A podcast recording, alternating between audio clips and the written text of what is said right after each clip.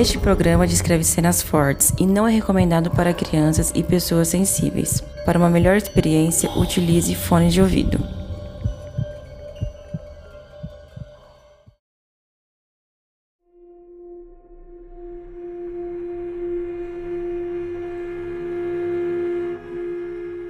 Tarde da noite, após horas de conversa e doses de uísque, caminhava preguiçosamente rumo à sua casa. Andava ao lado dos trilhos, admirando a paisagem sob o luar. Quando, subitamente, sem conseguir ver quem era ou o que estava acontecendo, foi mobilizado. Dedos pegajosos apertavam seu corpo enquanto cordas prendiam seus movimentos e então. apagou.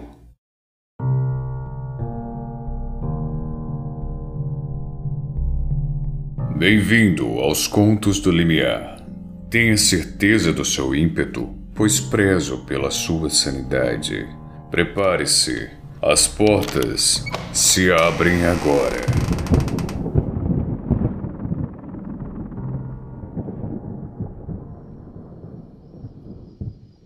Quando recobrou a consciência, estava amarrado e deitado na grama. A lua reinava no céu, gigante, avermelhada e naquela noite com aspecto fúnebre. Ao fundo podia escutar o barulho de pedaços de madeira sendo jogados uns sobre os outros e vozes de mulheres entoando uma melodia misteriosa. Tentou ver o que estava acontecendo, mas apesar de imponente, a lua não conseguia iluminar muito bem o local. Seu corpo estava imobilizado, amarrado por cordas que exalavam um cheiro nauseabundo. Percebeu então que não estava amordaçado mas ao tentar gritar, sua voz não saía, não importando a força empregada pelos seus pulmões. O desespero apenas aumentava. O barulho das madeiras parou, e após alguns segundos, diversas fogueiras foram acesas, iluminando o que concluiu ser uma clareira. A luz do fogo iluminou a copa das árvores, revelando sombras fantasmagóricas. Agora consegui enxergar ao seu redor Percebeu que havia sido jogado ao lado do que parecia ser um palanque, talvez um altar. Mas de onde estava deitado, não conseguia ver o que acontecia lá em cima. Olhou para baixo, na direção dos seus pés, conseguiu enxergar algumas senhoras de mãos dadas. Dançavam em círculos. Eram elas que cantavam. Os rostos estavam cobertos pelos cabelos brancos e emaranhados. Trajavam vestidos cinzas que se arrastavam pela grama. Após observá-las por um minuto, buscando entender quem eram e o que podia ser tudo aquilo, teve a infeliz ideia de olhar para o seu lado direito. Por entre as árvores, no meio da escuridão que a luz do fogo não conseguia iluminar, lá estavam eles, aqueles olhos fixos em sua alma, analisando todos os seus pecados, examinando a sua existência, aqueles olhos azuis, iluminados, magníficos e ameaçadores. Não conseguia ver a criatura, apenas os olhos. Um calor dominou sua face, era o desespero. Tentou desviar o olhar, mas não conseguiu. Tudo ao seu redor parecia silenciar, e logo começou a ouvir a respiração da criatura. Pesada, agressiva, um predador, prestes a atacar. Com muito esforço, conseguiu desviar o rosto. Olhou para cima, direto para a borda do altar, e naquele instante, seu coração, ao invés de disparar, quase parou. A imagem que viu era de puro horror. Um homem acorrentado pelo pescoço se rastejava, tentando fugir do altar, mas seus olhos, seus olhos e sua boca estavam costurados. Ele apenas conseguia soltar um pavoroso gemido de súplica quando estava prestes a tocar com a mão o chão. A corrente que segurava seu pescoço foi puxada e, com o solavanco, ele foi levado novamente para o centro do altar. Com esse vislumbre do nefasto, fez um enorme esforço para conseguir virar de bruços e começar a rastejar. Após avançar ridículos centímetros, escutou passos pesados e o som dos galhos das árvores se mexendo. Ao virar o rosto na direção do barulho, conseguiu ter um vislumbre da criatura que saíra do manto da escuridão, revelando, além dos olhos, a sua composição diabólica como um mero mortal poderia descrever gloriosa abominação. Uma besta. As pernas eram como as de um touro, monstruosas, cobertas por pelos amarelos. Sua parte superior, apesar de humanoide, carregava pouca semelhança com um homem. Seu torso era coberto por inúmeros olhos, brancos e com pupilas cinzas, que piscavam enquanto olhavam para lados diferentes. Os braços eram fortes, com a pele em um tom cinza. No rosto, os olhos azuis eram a única coisa a ser admirada. Sua feição era como a de um ogro, o nariz achatado e uma grande barba que cobria quase todo o rosto. Os cabelos eram enormes, esvoaçados e mais escuros do que a noite. A besta respirou fundo.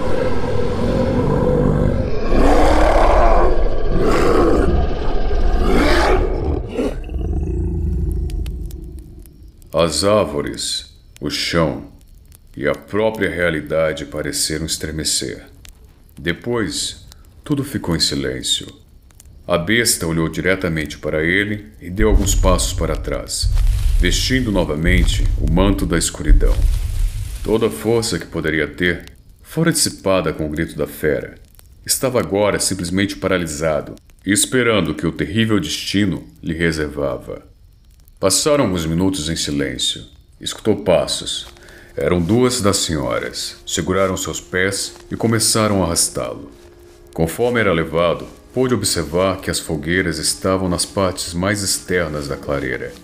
No altar estavam ajoelhadas duas senhoras, como se estivessem rezando, uma em cada ponta.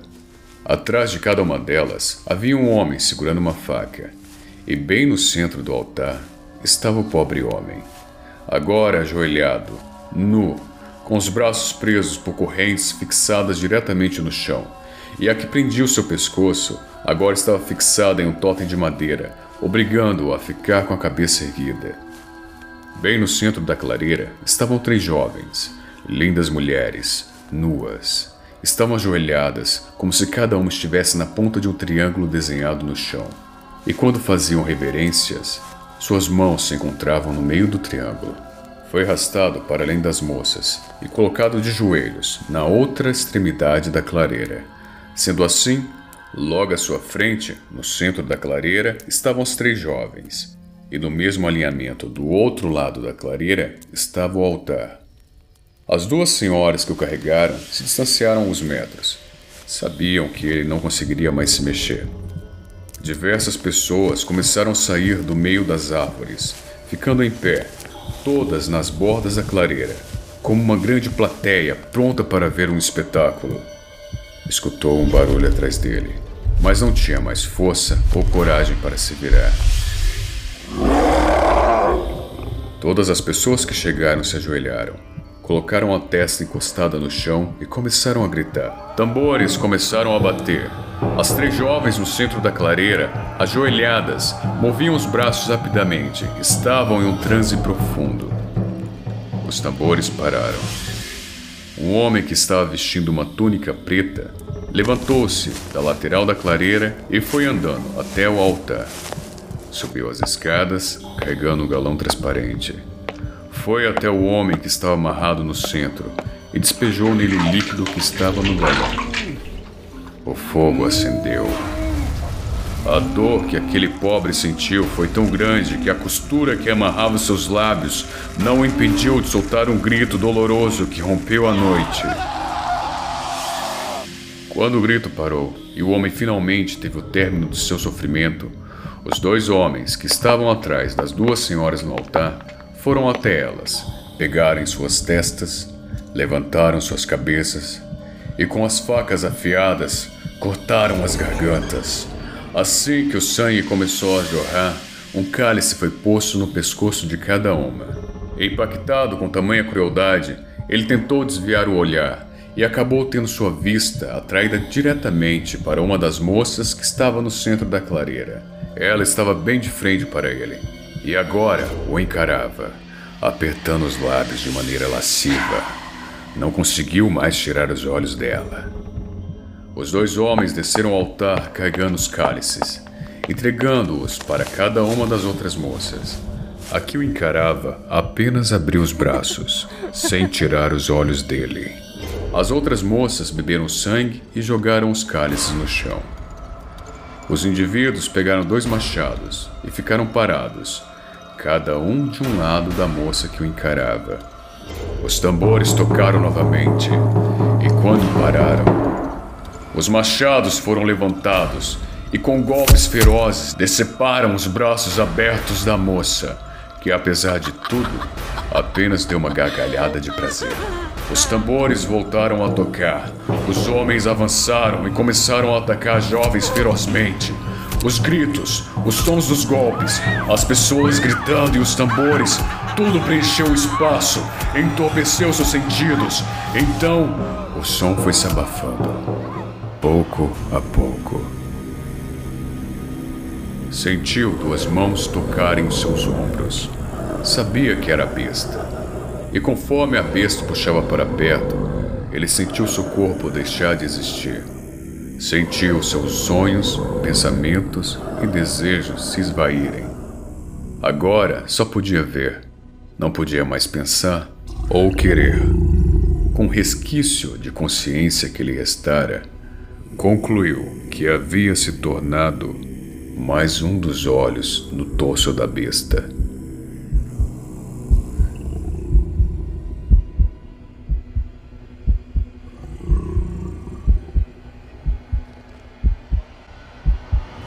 Agora, fazendo parte da besta, viu os anos passarem. Viu a criatura conseguindo mais olhos, sem jamais conseguir dormir. Viu as portas que ela usava para vir e voltar do limiar. Presenciou o inenarrável daquele lugar. Sentia a besta de quase mil olhos cada vez mais satisfeita. Mas então, viu a casa que foi construída na clareira. A casa depois dos trilhos atrapalhando os planos da besta. E quando parecia que ela tinha encontrado outro caminho, sentiu a sua fúria quando foi obrigada a ajoelhar-se perante o doutor, que agora controlava todas as portas do limiar. Em um acesso de raiva, a besta feriu alguns dos seus próprios olhos. E finalmente, ele soube que deixaria de existir. Que não mais faria parte da criatura e do seu terror. Nos poucos segundos antes do fim, ele conseguiu voltar a controlar a própria consciência e restou apenas o alívio. O alívio de não ser mais parte do fim do mundo dos homens.